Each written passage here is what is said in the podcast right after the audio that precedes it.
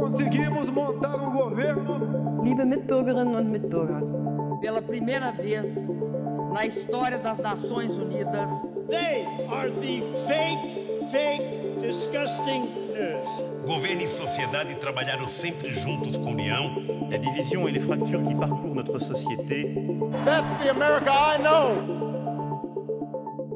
Você está no Almanac Político. Seja bem-vindo.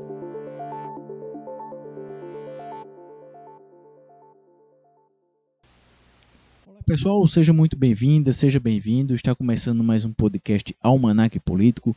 Eu sou Rívio Xavier Júnior e ao meu lado está meu amigo Renan Lima. Olá, Renan. Olá, Rívio. Olá, pessoal. Bom dia, boa tarde ou boa noite, a depender do horário que você esteja escutando o 54º podcast Almanac Político. Hoje nós vamos debater um pouco sobre o governo Biden, os 100 dias de governo Biden e explicar também como surgiu essa tradição de 100 dias e o que o presidente conseguiu fazer, destituindo muita coisa que Donald Trump fez no governo dele. E esse é o debate de hoje. Pois é, meu amigo Renan Lima, a diplomacia voltou.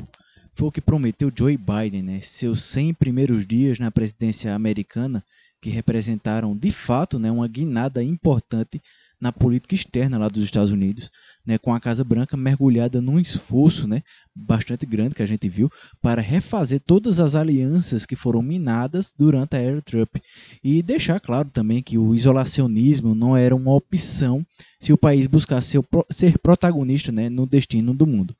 Mas a transformação bem dos Estados Unidos fez uma vítima, né, o governo de Jair Bolsonaro, né, que está um pouco mais isolado e foi obrigado a rever até sua estratégia internacional e mudar o tom do seu discurso, né? A gente vai tratar um pouco mais disso também aqui mais para frente, mas Renan, eu vi que você aí separou aí o que é uma a tradição, né? Que é uma tradição simbólica, né? Do, dos governos americanos, do governo dos Estados Unidos que sempre se iniciam essa questão do simbologismo dos 100 dias. Explica um pouco melhor para a gente o que significa esse esse centenário aí para o governo americano. Muito bem, Rio. Vamos lá. Todo mundo sabe que aqui no Almanac a gente gosta de trazer a história e mesclar com a política, que a gente acredita que o ouvinte consegue entender de uma forma mais elaborada. A tradição é iniciada no governo de Roosevelt. Os primeiros 100 dias do governo dos Estados Unidos são levados a sério, pois serve de termômetro tanto para a política como para a economia de como será gerido o país durante todo o mandato do presidente. Biden assumiu o cargo de presidente com três objetivos urgentes para serem tratados. O primeiro é a pandemia do coronavírus, o segundo era colocar a economia de volta aos eixos, com o país é, onde apresenta números crescentes de desemprego, e restabelecer o relacionamento com países que, que foram menosprezados, digamos assim, por Donald Trump. Estou falando de alguns países europeus, é, e Arábia também, e tem muita coisa para ser falada. Em relação à resposta da pandemia, a principal promessa da campanha de Biden foi a vacinação. Ele disse que nos primeiros 100 dias, 100 milhões de doses seriam aplicadas nos primeiros 100 dias de governo de Biden. Meta que antes era vista como ambiciosa, mas que foi concluída em 58 dias. Biden então brincou de Dilma e resolveu dobrar a meta e conseguiu chegar à marca dos 200, das 200 milhões de vacinas aplicadas em 93 dias de governo. Nos Estados Unidos, 31% da população foi totalmente vacinada e mais de 40% da população receberam pelo menos uma dose. Está parecida com aqui em Caruaru, né, Rive? Bem parecido. É, na imigração, é uma questão de Biden também é, penou muito na, na corrida presidencial, porque não tinha resposta para dar para a imigração. A questão de imigrantes sempre foi tema de debate nos Estados Unidos. Biden, durante a corrida presidencial, foi duramente criticado pelos republicanos por propor que os Estados Unidos mapeassem famílias separadas na fronteira do México. Proposta que foi, digamos assim, dita como desumana pelos republicanos. Para termos uma noção do que é o processo, apenas em março de 2021, mais de 172 mil pessoas foram detidas tentando entrar nos Estados Unidos através da, da fronteira com o México. E os abrigos para menores de 18 anos, desacompanhados de seus pais, estão lotados nos Estados Unidos. Podemos dizer que a resposta dada por Biden nos primeiros 100 dias de governo relacionada à gestão imigratória não foi satisfatória. Então nós falamos um ponto positivo nesses 100 primeiros dias, que foi a vacinação, e um ponto negativo, que foi a questão da imigração. Em relação à política externa, questão relevante em qualquer país minimamente civilizado no mundo e raramente debatida em ampla escala em solo brasileiro, a política externa tem uma suma importância para o desenvolvimento da segunda maior economia do mundo. Temos que lembrar que Donald Trump, com seu slogan, seu slogan American First, conseguiu se afastar de aliados tradicionais dos Estados Unidos, como o continente europeu. Biden vem pisando em ovos nessa região para, o, para aos poucos, buscar uma reconexão transatlântica. Podemos claramente observar que essa estratégia podemos observar essa estratégia em sua fala na Conferência de Segurança de Munique. Biden também provou o gosto amargo do petróleo. Em sua campanha, chegou a criticar duramente a Arábia Saudita, ameaçando implementar sanções à nação e chamou-os de Estado párea. Acredito que é o Brasil. Enfim, após sentar na cadeira presidencial, o tom mudou abruptamente e o presidente agora fala em uma recalibração do relacionamento com os sauditas, ou seja, o dinheiro falou mais alto.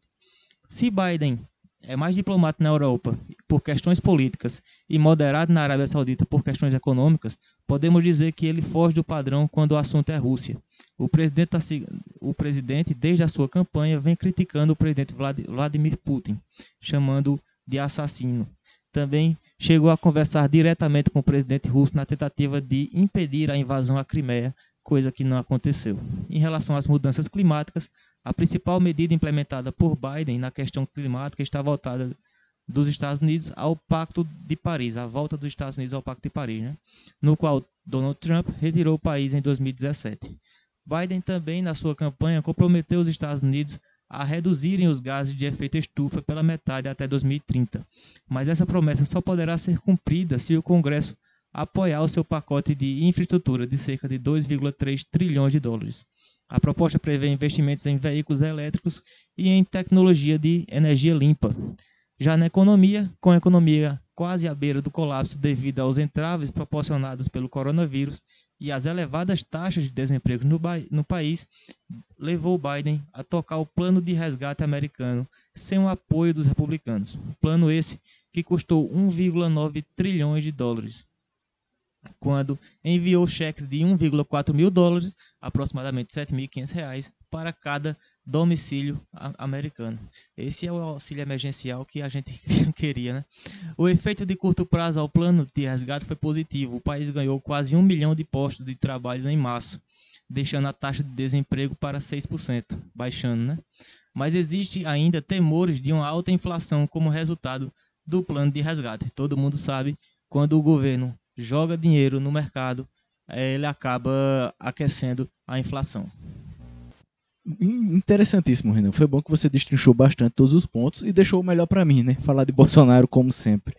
Pois é, meus amigos, é a relação do Brasil, né, que ficou, digamos assim, um pouco órfão e um pouco mais fragilidade com essas relações internacionais com os Estados Unidos, né, que o republicano Donald Trump tinha em Bolsonaro, né, o seu aliado incondicional na aliança erguida para reconstruir o palco internacional né, a partir de uma base ultraconservadora e também religiosa. Né.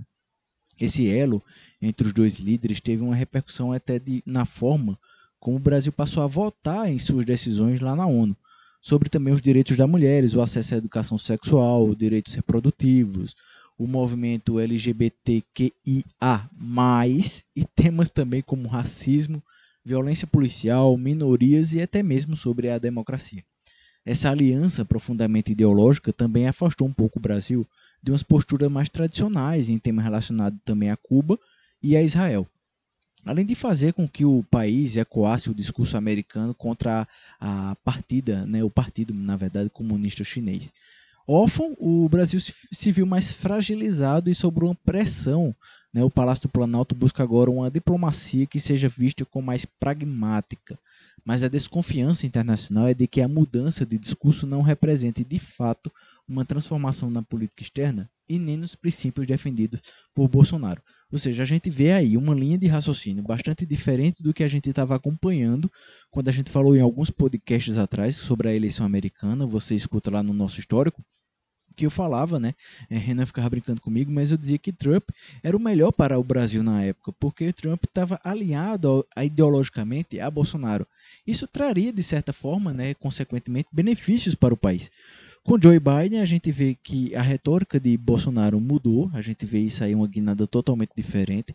Ele, na cúpula do clima, que a gente que você veio, escutou no podcast passado que a gente mencionou e destrinchou para você, você vê que Bolsonaro fala uma coisa totalmente distoante do que ele vinha falando anteriormente.